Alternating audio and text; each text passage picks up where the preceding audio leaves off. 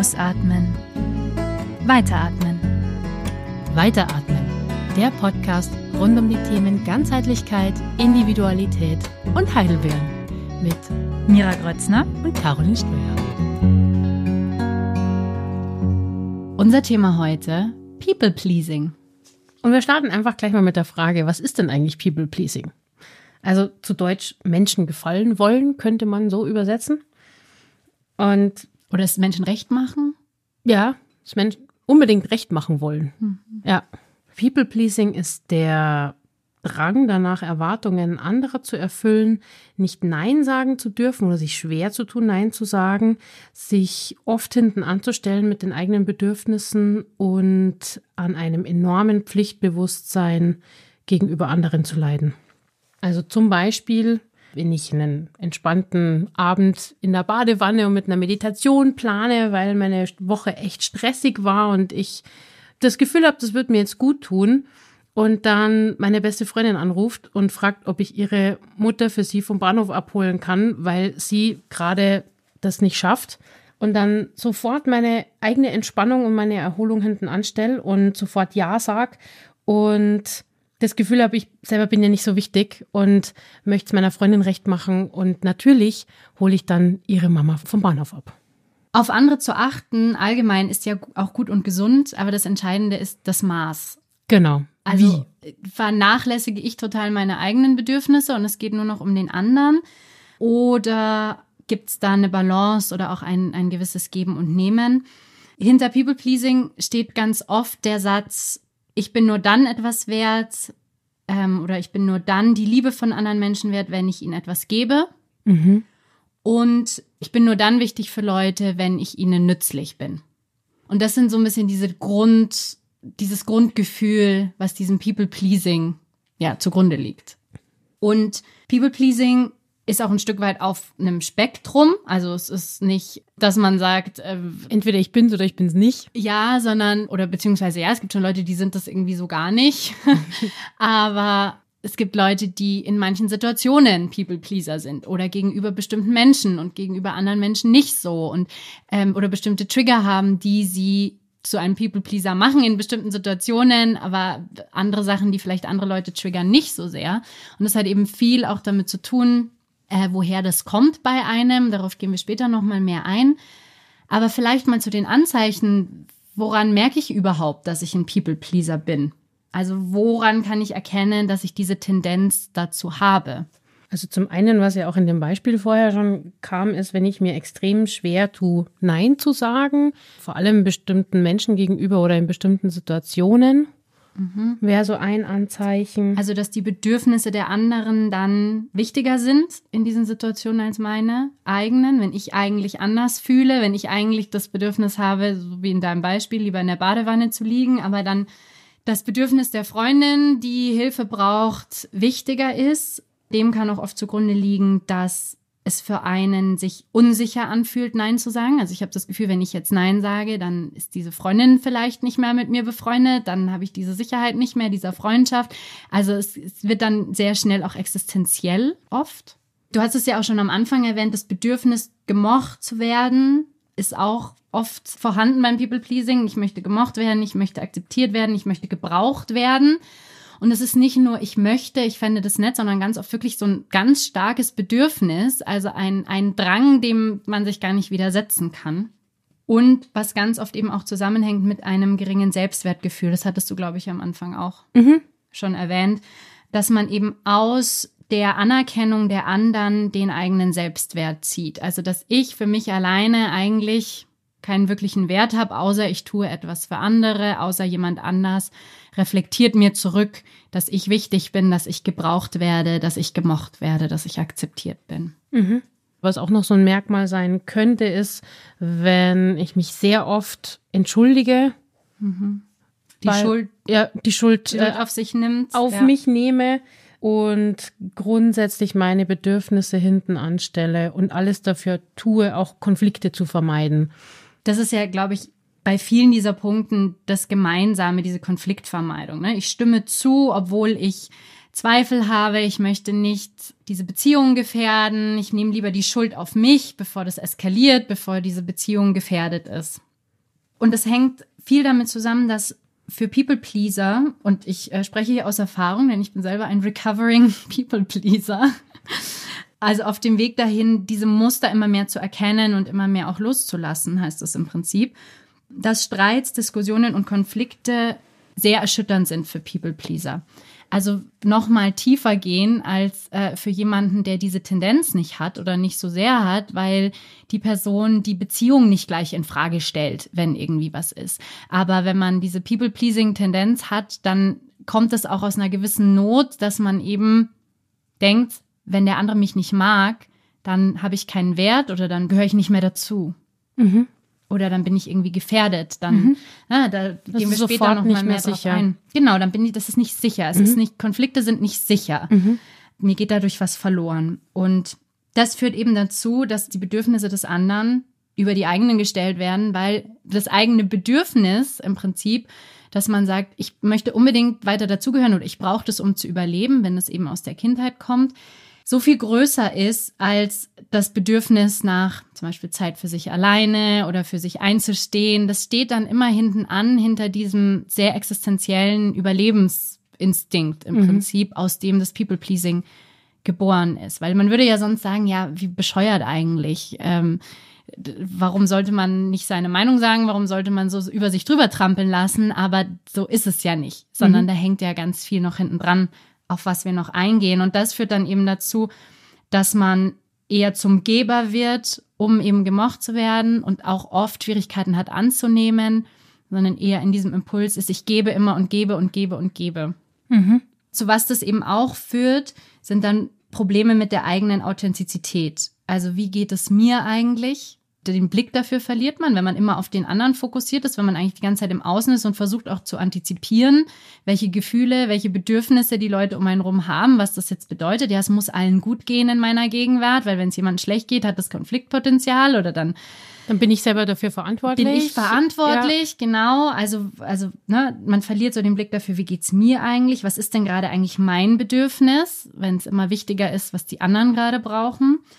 Das nimmt dann solche Formen an, dass man zum Beispiel, wenn man verletzt ist von jemand anderen, das dann nicht sagt, weil man den anderen nicht verletzen möchte mit der eigenen Verletzung. Also wenn ich verletzt bin, ja, der andere hat jetzt was gesagt, was mir weh tut, dann sage ich nicht, hey, das ist jetzt nicht in Ordnung für mich, weil der andere dann vor den Kopf gestoßen sein könnte. Und dann geht's ja mir noch schlechter, als wenn ich nichts gesagt hätte, weil dann ist ja diese Beziehung wieder irgendwie in Frage oder es ist der andere mag mich vielleicht nicht oder der andere findet mich schwierig oder und so weiter.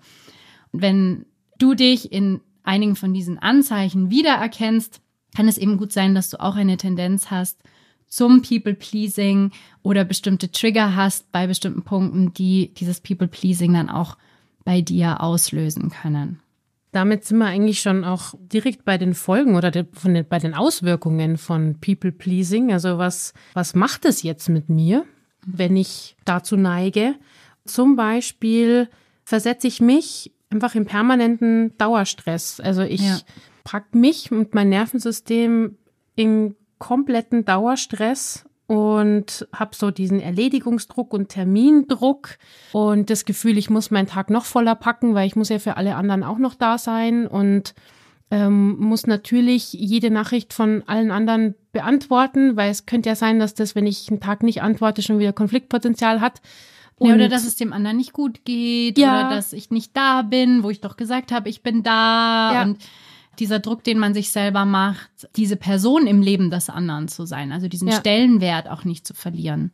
Wenn mir jemand schreibt, dann äh, braucht er mich und ich muss gebraucht sein. Ja damit ich eine Daseinsberechtigung habe, ein Stück weit auch. Ja.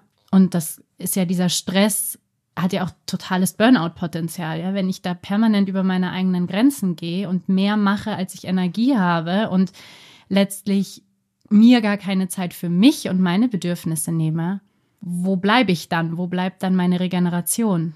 Genau, und was das mit dem Nervensystem macht, was das Folgen für den Körper hat, da haben wir auch in unserer allerersten Folge, was bedeutet gesund sein, schon ein bisschen drüber erzählt auch. Ja. Kann, wie du schon sagst, zu Burnout, zu Depressionen, zu Schlafstörungen, zu chronischem Erschöpfungssyndrom führen und macht natürlich, also macht mich letztendlich krank oder kann krank machen.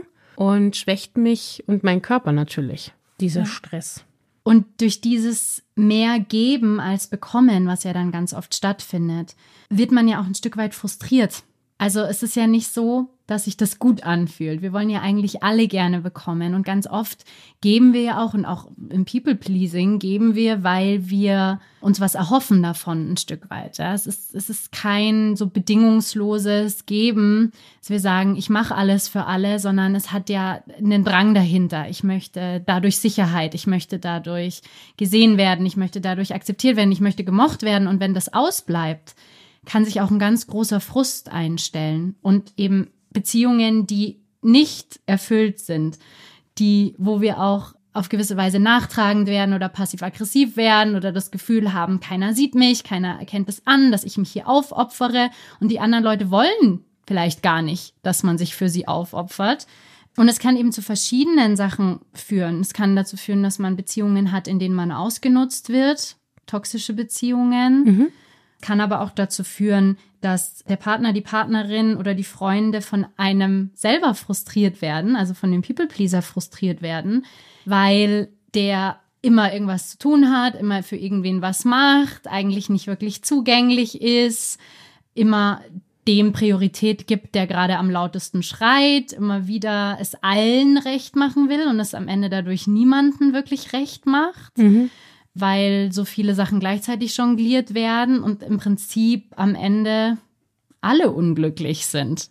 Also in der Extremform. Wir überzeichnen hier natürlich immer ein bisschen, beziehungsweise gehen immer in die Extremform, äh, um das auch so ein bisschen deutlich zu machen. Wie du schon gesagt hast, es ist ja immer so eine, es ist ja so eine Skala.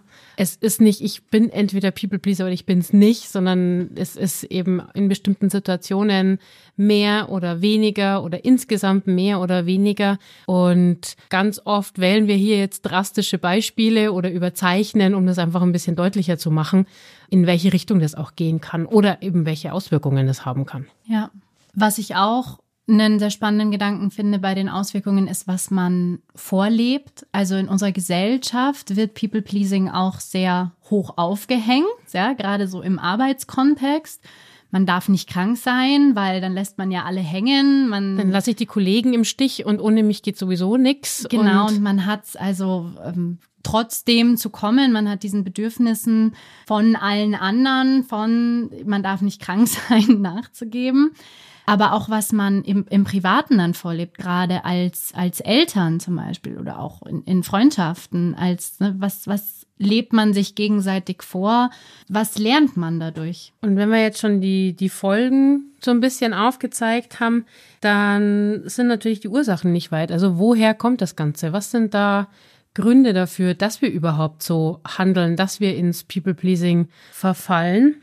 Da ist ganz wichtig, dass es nicht den einen Grund gibt. Ja.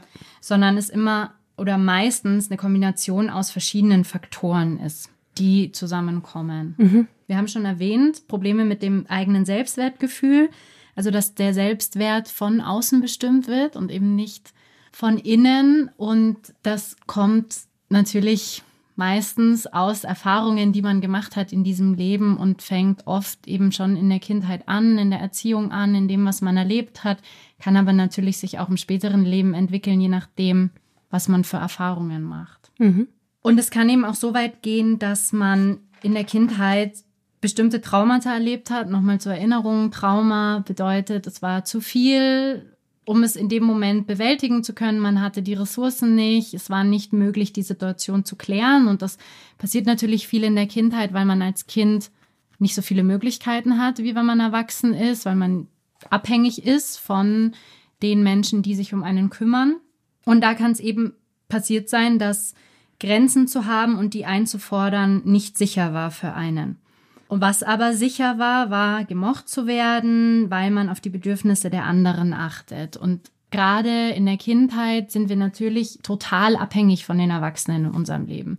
Wenn die uns nicht mögen oder sich nicht um uns kümmern oder ihre Zuneigung davon abhängig machen, ob wir ihnen gefallen, ob wir die Dinge machen, so machen, wie sie sie wollen, mit Strafen drohen, wenn wir ihre Bedürfnisse nicht erfüllen oder ganz konkrete Traumata, Missbrauch, der stattfindet, ähm, wo unsere Grenzen komplett überschritten werden und nicht beachtet werden. Sowohl psychisch als auch physisch. Genau.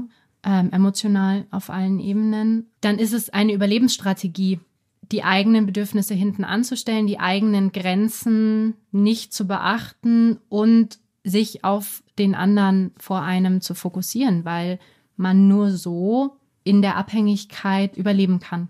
Eine weitere Ursache, Angst vor Zurückweisung, hängt damit auch ganz eng zusammen, weil wir dann versuchen, Kritik, Strafen, Liebesentzug und so weiter zu vermeiden, was ja auch ganz oft aus der Erziehung kommt, mhm. weil das für uns natürlich große Nachteile birgt und weil das unangenehm ist oder vielleicht sogar bedrohlich ist für uns, mhm. wenn wir zurückgewiesen werden.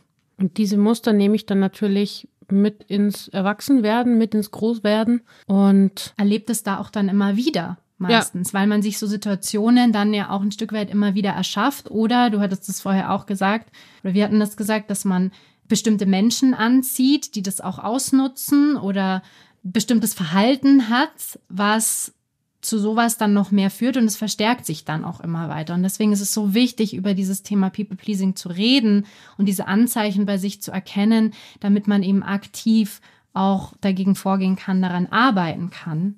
Und das wäre jetzt eigentlich auch schon unser nächster Punkt. Wie kann man da Abhilfe schaffen? Was kann man tun, wenn, man, man jetzt, jetzt, zu Hause sitzt und, und sagt, so, oh, oh, erwischt, erwischt, erwischt.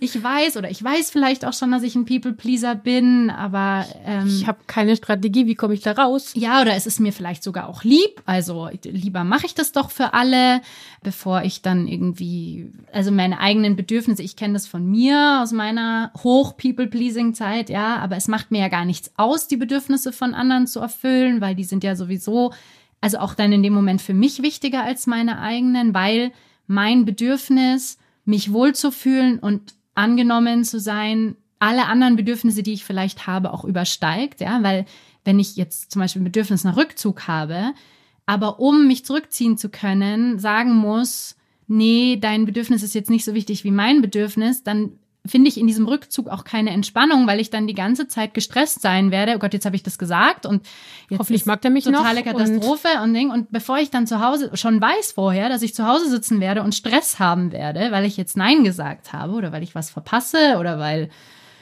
ich nicht dabei bin, weil ich jetzt nicht mehr dazugehöre und so weiter. Vorher sage ich lieber ja, gehe über meine Grenze, aber habe dafür diese anderen Konsequenzen nicht. Also was kann man tun? Also was kann man tun? Es gibt ein paar Fragen, die du dir stellen kannst. Zum Beispiel, wenn du in einer Situation bist, kannst du dir die Frage stellen, möchte ich das wirklich tun? Also auf dein Bauchgefühl hören, auf deine Intuition hören. Wie fühlt sich das körperlich an? Ist es wirklich ein Ja? Du könntest dir auch die Frage stellen, habe ich gerade Zeit und Ressourcen dafür? Also habe ich wirklich die Zeit und habe ich die Ressourcen, sprich in Form von Energie, dafür, das jetzt zu tun? Oder übergehe ich da eben schon wieder meine eigenen Grenzen? Weil ich sage so, eigentlich habe ich keine Energie und ich muss das doch jetzt trotzdem tun.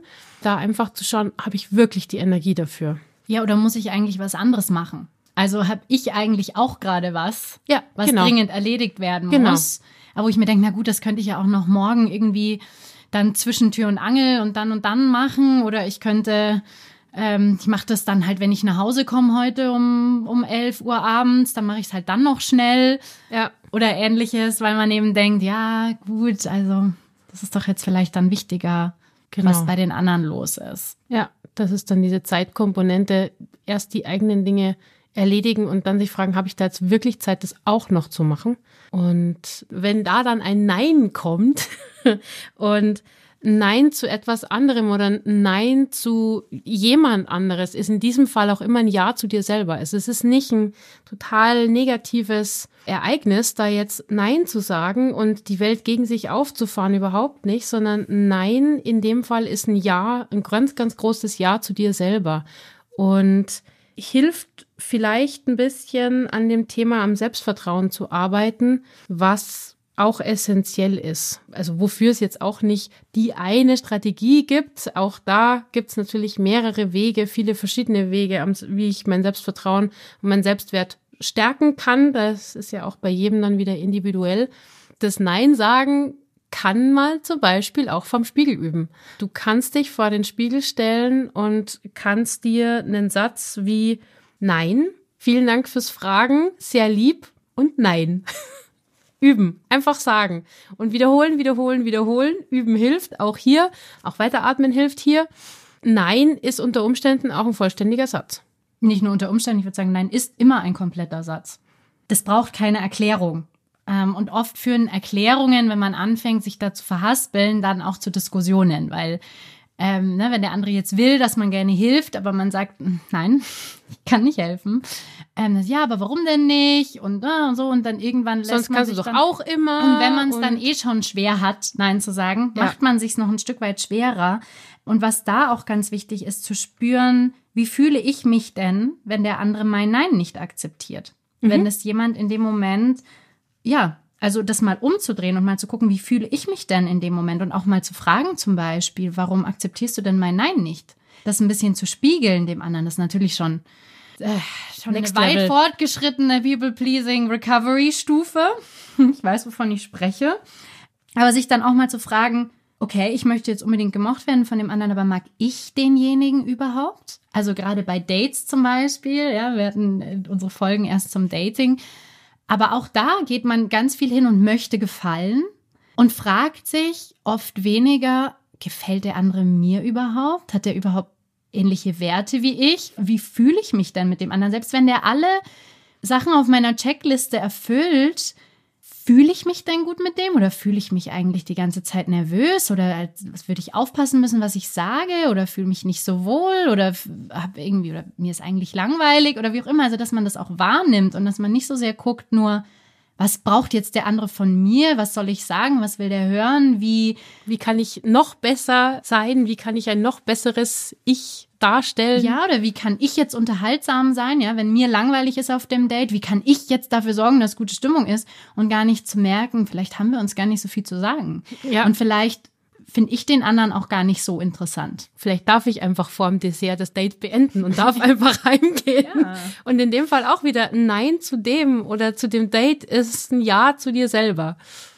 Und was ich auch spannend fand an dem, was du gesagt hast mit dem Nein üben, das ist total gut, ähm, vor allem auch, wenn man sich klar macht, das Nein kann auch total liebevoll sein. Ja, wir denken oder auch gerade wenn man viel Ja sagt und über die eigenen Grenzen geht, irgendwann wird das Nein auch sehr frustriert, vielleicht, wenn es dann kommt. Aber man kann auch sehr liebevoll Nein sagen.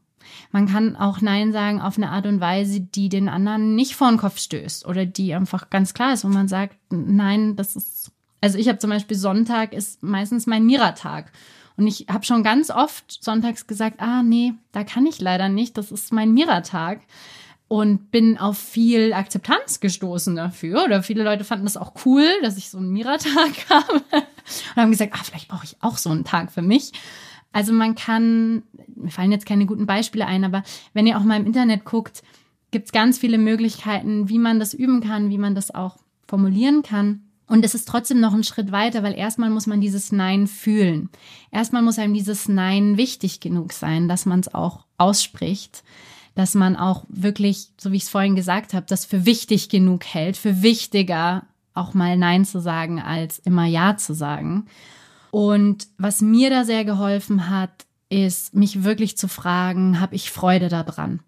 Also wirklich zu gucken, ich möchte Dinge aus Freude tun. Und ja, nicht alles macht immer Freude, aber wenn ich zu etwas, was mich jemand fragt, Ja sage, dann möchte ich mich darauf freuen. Dann möchte ich Freude an dieser Sache haben. Und was mir sehr geholfen hat, ist diese Klarheit, dass wenn ich etwas nur dem anderen zuliebe mache, dann mache ich es im Prinzip ohne eigene Liebe. Dann ist meine Liebe nicht drin. Ich mache das nur für die Liebe des anderen, nur dem anderen zuliebe und mache es eigentlich ohne Liebe. Und wer will schon, dass jemand was für einen macht, so ganz ohne Liebe? Das war für mich so ein guter Gedanke, auch zu merken, ich tue dem anderen auch keinen Gefallen in dem Moment. Und ich gebe dem anderen auch nicht die Möglichkeit, vielleicht an meinem Nein auch zu wachsen oder unserer Beziehung an, also mich authentisch zu zeigen und wirklich da zu sein und wirklich zu sagen, du, das ist irgendwie nichts, wo ich dir helfen möchte. Ich helfe dir gerne mit dem und dem und dem oder das sind Sachen, die ich gerne mit dir mache, aber das ist einfach nichts, was zwischen uns stattfindet. Und es geht eben um diese Übung, sich selbst Priorität zu geben. Also überhaupt mal die eigenen Bedürfnisse wahrzunehmen. Und das kann man auch wieder im Kleinen üben, dass man sie formuliert. dass man im Kleinen anfängt. Man muss nicht gleich die ganz großen Konflikte austragen. Man kann auch im Kleinen anfangen, dass man sagt, ich möchte jetzt lieber den Film gucken als den. Oder ich möchte vielleicht lieber das Essen essen als das. Oder ne, so, so bei Kleinigkeiten, die vielleicht gar nicht so viel Konfliktpotenzial bringen, sondern wo das Gegenüber dann auch sagt, ah ja, okay, ja gut, machen wir, passt auch oder so. Man muss nicht gleich mit den ganz großen Sachen anfangen, aber wenn man mit den kleinen Sachen übt, dann baut sich dieses Selbstbewusstsein auf und man merkt, man lernt, das Nervensystem lernt, es passiert gar nichts Schlimmes. Und wenn was Schlimmes passiert, was auch sein kann, weil viele Leute, für die ist es natürlich auch sehr bequem, wenn ich jetzt immer Ja sage und wenn sie wissen, das ist jemand, auf den kann ich mich immer verlassen und die ist immer da. Sag eh immer Ja. Sag eh immer Ja. Ähm, kann es eben auch sein, dass sich das Umfeld ändert, wenn man sich selber ändert, ja, dass man ein Stück weit unbequemer wird und sich das auch ein bisschen aussortiert und man merkt, wer vielleicht das auch gut findet, dass man offen mit demjenigen redet, wo echtes Interesse an einem da ist oder wo es wirklich um das ging, was sie von einem gezogen haben und weniger um das, was zwischenmenschlich möglich ist. Gerade wenn dieses People-Pleasing traumabedingt ist, ist natürlich auch noch eine sehr gute und wichtige Möglichkeit, sich da Abhilfe zu schaffen, sich Hilfe zu holen. Zu einem Therapeuten, einer Therapeutin zu gehen, Arbeit mit dem Nervensystem zu machen, ähm, zum Coaching zu gehen, aber auch sich in Freundschaften über solche Themen auszutauschen, sich zu trauen, auch zu sagen, wenn einem etwas zu viel ist zum Beispiel und dadurch sich auch immer mehr ein Umfeld auszubauen, das für einen sicher ist und wo man auch die eigenen Bedürfnisse formulieren kann und diese Sicherheit gewinnen kann.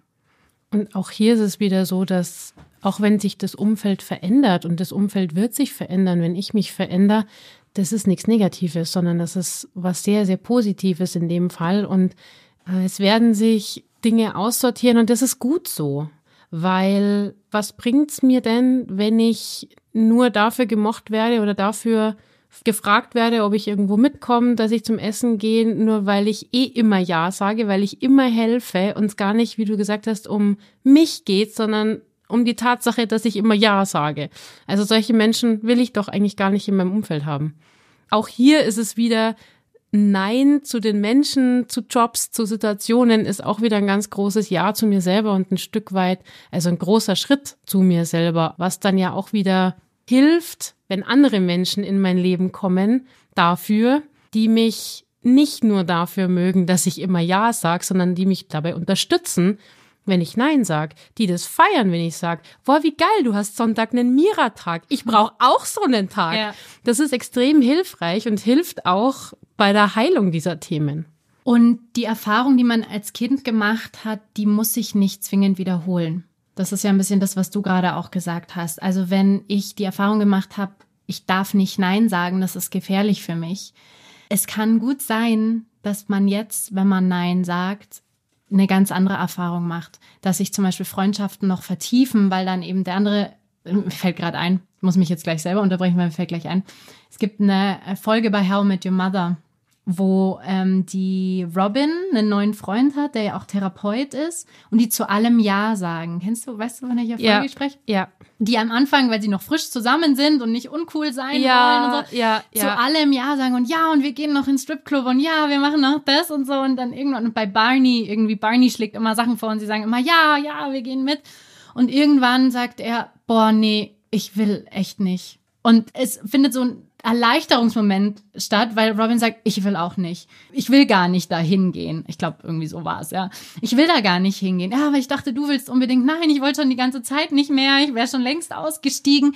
Und so diese Erleichterung auch, wenn man weiß, man kann offen mit dem anderen reden und man kann diese Bedürfnisse offen formulieren und es ist auch okay, man muss nicht alles gut finden, man muss nicht immer die gleichen Sachen machen, man muss nicht bei allem dabei sein. Das ist das, was ich vorhin auch meinte mit, man kann auch an sowas wachsen zusammen. Und diese Angst, dass die Menschen verloren gehen, dass man alleine ist, alles, was man wahrscheinlich auch erlebt hat schon. Es kommt ja nicht von ungefähr, auch das People-Pleasing. Da geht es ganz viel eben um innere Kindarbeit und das innere Kind auch an die Hand nehmen und sich bewusst machen und dem Kind auch bewusst machen, ich bin jetzt erwachsen ich bin nicht mehr so abhängig davon, ob jetzt diese Person in meinem Leben ist oder nicht. Ich bin nicht mehr so abhängig davon, ich kann mich selber versorgen. Ich brauche nicht zwingend jemanden, der das für mich erfüllt. Und das kann eine ganz, ganz große Befreiung sein und kann mit ganz, ganz viel Angst und ganz viel Heilung einhergehen. Und dafür kann man sich eben gut Begleitung holen und eben diese innere Kindarbeit auch ganz, ganz liebevoll begehen. Und wenn du jetzt sagst, Mensch, die Mira, die klingt immer so sympathisch, dann darfst du diese Arbeit natürlich auch gerne mit der Mira machen. Möchte ich jetzt an dieser Stelle einfach auch nochmal so in den Raum werfen. Äh, Kontaktdaten. Ich kenne mich aus mit People Please. Genau. Die Mira hat da ein bisschen Erfahrung zu. Und Recovery und innere Kindarbeit. Ja. Genau. Und hat diesen Prozess selber durch und eben auch ganz viel Erfahrung damit, auch mit Menschen genau in dieser Thematik zu arbeiten. Und wenn du sagst, Mensch, die klingt immer so sympathisch, tut das. Meldet euch. ähm, Kontaktdaten freuen, ja. findet ihr natürlich in den Show Notes und dürft ihr natürlich gerne auch mit der Mira im 1 zu 1 da mal arbeiten. Einfach nur mal so in den Raum geworfen. So. Playlist. Playlist. Songs. Ähm, ich habe einen, einen Song, der mir sofort eingefallen ist, als ich mir überlegt habe, okay, wenn ich schaue, dass ich ich selber bin und nicht People please, was wäre das in dem Song? Und mir ist sofort I Am What I Am von Gloria Gaynor eingefallen. Mhm. Und deswegen packe ich den auf die Playlist. Super. Mein Song ist Fall in Line von Christina Aguilera und Demi Lovato. Der bringt tatsächlich nochmal noch einen anderen Aspekt mit rein, den ich auch sehr erwähnenswert finde beim People Pleasing, weil der spricht darüber, dass Frauen ganz oft reduziert werden auf wie nützlich sie sind, ob sie die Erwartungen erfüllen, wie sie zu sein haben in der Gesellschaft. Und gerade wenn ich mich mit Frauenthemen beschäftige und mit Frauen ähm, in unserer Gesellschaft, kommt dieses Thema ganz oft, dass Frauen gemessen werden, eben an genau dem an, wie nützlich sind sie, wie sehr sind sie für andere da, dieses Bild von, von der Mutter, von der Frau. Der sorgenden, sich, für alle sorgenden Frau. Genau, die immer verfügbar ist, die alles im Griff hat, die jeden im Blick hat, ist ein sehr, sehr starker Archetyp in unserer Gesellschaft und wird in diesem Lied auch ein Stück weit eben auf einer etwas anderen Ebene auch adressiert und ich fand eben, das schwingt da gut mit. Und ähm, dieses Fall in Line, also verhalt dich so, wie es von dir erwartet wird, ist schon im Titel des Songs und ist da mit Thema. Sehr schön. Damit sind wir am Ende unserer heutigen Folge. Ich hoffe, wir konnten dir einen schönen Einblick in das Thema People Pleasing geben und vielleicht sind dir manche Dinge klarer oder du denkst dir, mm, okay, ich sag auch gerne schnell ja und vielleicht darf ich üben, ab und zu auch mal nein zu sagen. Und danken dir fürs Zuhören und freuen uns auf die nächste Folge mit dir. Ciao!